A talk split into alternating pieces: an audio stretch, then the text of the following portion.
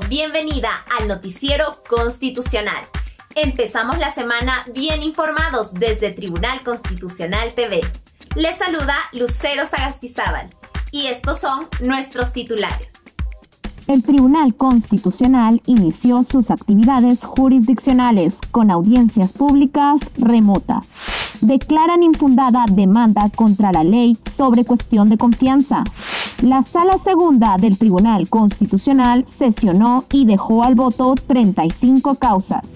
Establecen nueva conformación de salas primera y segunda. El Tribunal Constitucional dio inicio a sus audiencias públicas remotas de pleno y en los dos actos procesales dejó al voto 56 causas. Veamos la nota. La primera audiencia pública del año se realizó el 26 de enero y el Pleno del Tribunal Constitucional, presidido por el magistrado Augusto Ferrero Costa, dejó al voto 26 causas, entre ellas la demanda de inconstitucionalidad interpuesta por el Ejecutivo contra las modificaciones a la cuestión de confianza.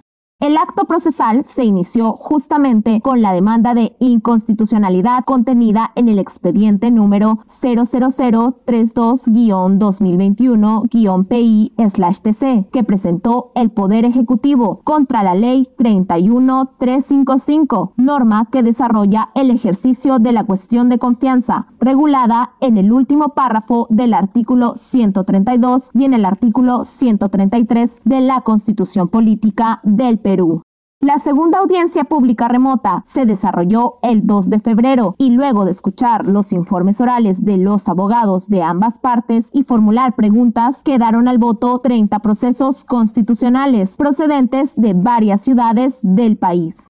Participaron de las audiencias públicas el presidente del Tribunal Constitucional, Augusto Ferrero Costa, y los magistrados José Luis Ardón de Taboada, Manuel Miranda Canales, Ernesto Blume Fortini, Marianela Ledesma Narváez y Eloy Espinosa Saldaña Barrera.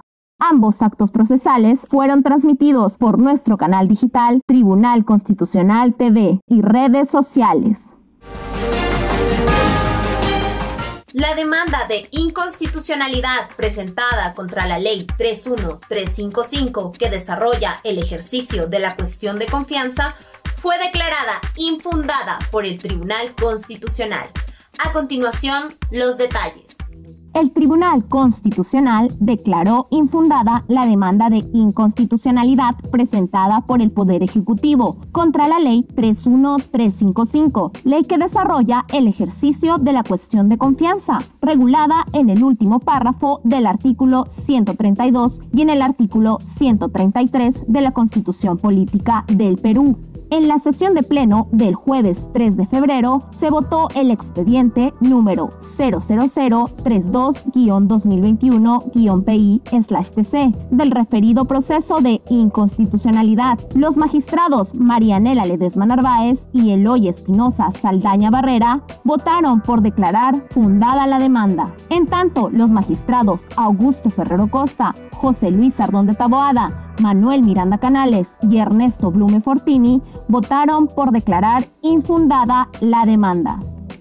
En ese sentido, al no haberse alcanzado cinco votos conformes, para declarar la inconstitucionalidad de la ley impugnada. La demanda fue declarada infundada, conforme a lo previsto en el artículo 107 del nuevo Código Procesal Constitucional y en el artículo 5, segundo párrafo de la Ley Orgánica del Tribunal Constitucional, por la que la Ley 31355 mantiene su constitucionalidad. Los votos indicados se publicarán en el portal web institucional y se notificarán en su oportunidad.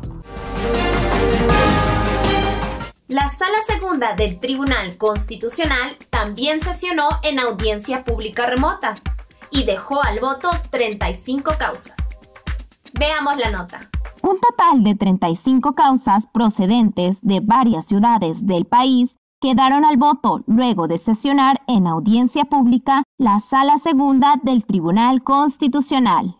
La audiencia se inició a las 9 y 30 de la mañana con la demanda de amparo contenida en el expediente número 02487-2019-HD-TC interpuesta por Jorge Aquino García contra la Superintendencia Nacional de Aduanas y de Administración Tributaria, SUNAT.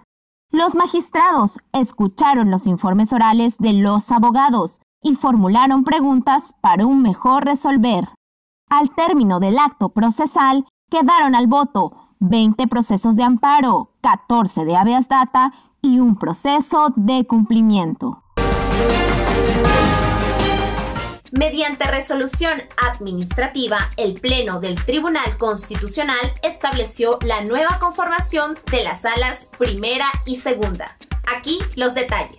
El Pleno del Tribunal Constitucional estableció la nueva conformación de las salas primera y segunda mediante resolución administrativa número 018-2022-P-TC de esta forma, la sala primera está integrada por los magistrados Manuel Miranda Canales como presidente, Ernesto Blume Fortini y Eloy Espinosa Saldaña Barrera.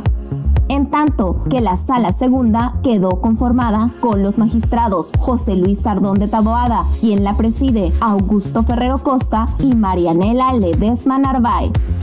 El acuerdo de pleno administrativo se realizó el 25 de enero con el fin de continuar con el adecuado funcionamiento de la actividad jurisdiccional del Tribunal Constitucional. ¿Cómo funciona la justicia constitucional en el extranjero? Es momento de descubrirlo en nuestro bloque Tribunales en el Mundo.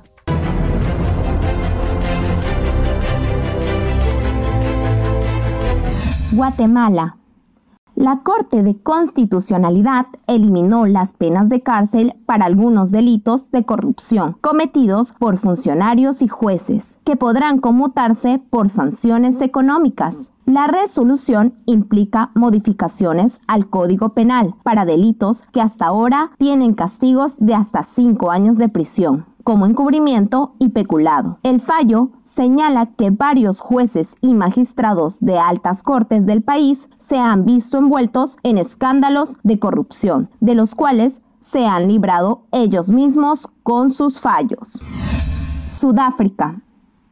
El Tribunal Constitucional negó la petición del expresidente Jacob Zuma de anular su sentencia de 15 meses de prisión por negarse a declarar en una comisión que investigó la corrupción generalizada en el gobierno y en empresas estatales durante su presidencia entre 2009 y 2018. Zuma fue encarcelado en julio de 2021 pero se le concedió la libertad condicional por motivos médicos, por una enfermedad no revelada. Su liberación fue cuestionada por partidos de la oposición que dicen que no se siguió el procedimiento.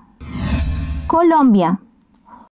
Una reconocida cadena de restaurantes del país fue condenada por la Corte Constitucional por haber discriminado a un ciudadano que aplicó al puesto de asistente de tesorería en uno de sus locales. Todo indica que la empresa frenó el proceso de contratación del hombre al conocer que era VIH positivo. El alto tribunal hizo un fuerte llamado de atención al Ministerio de Trabajo por no haberse pronunciado ante la demanda que un joven colombiano impuso contra señor Wok, restaurante señalado de discriminación.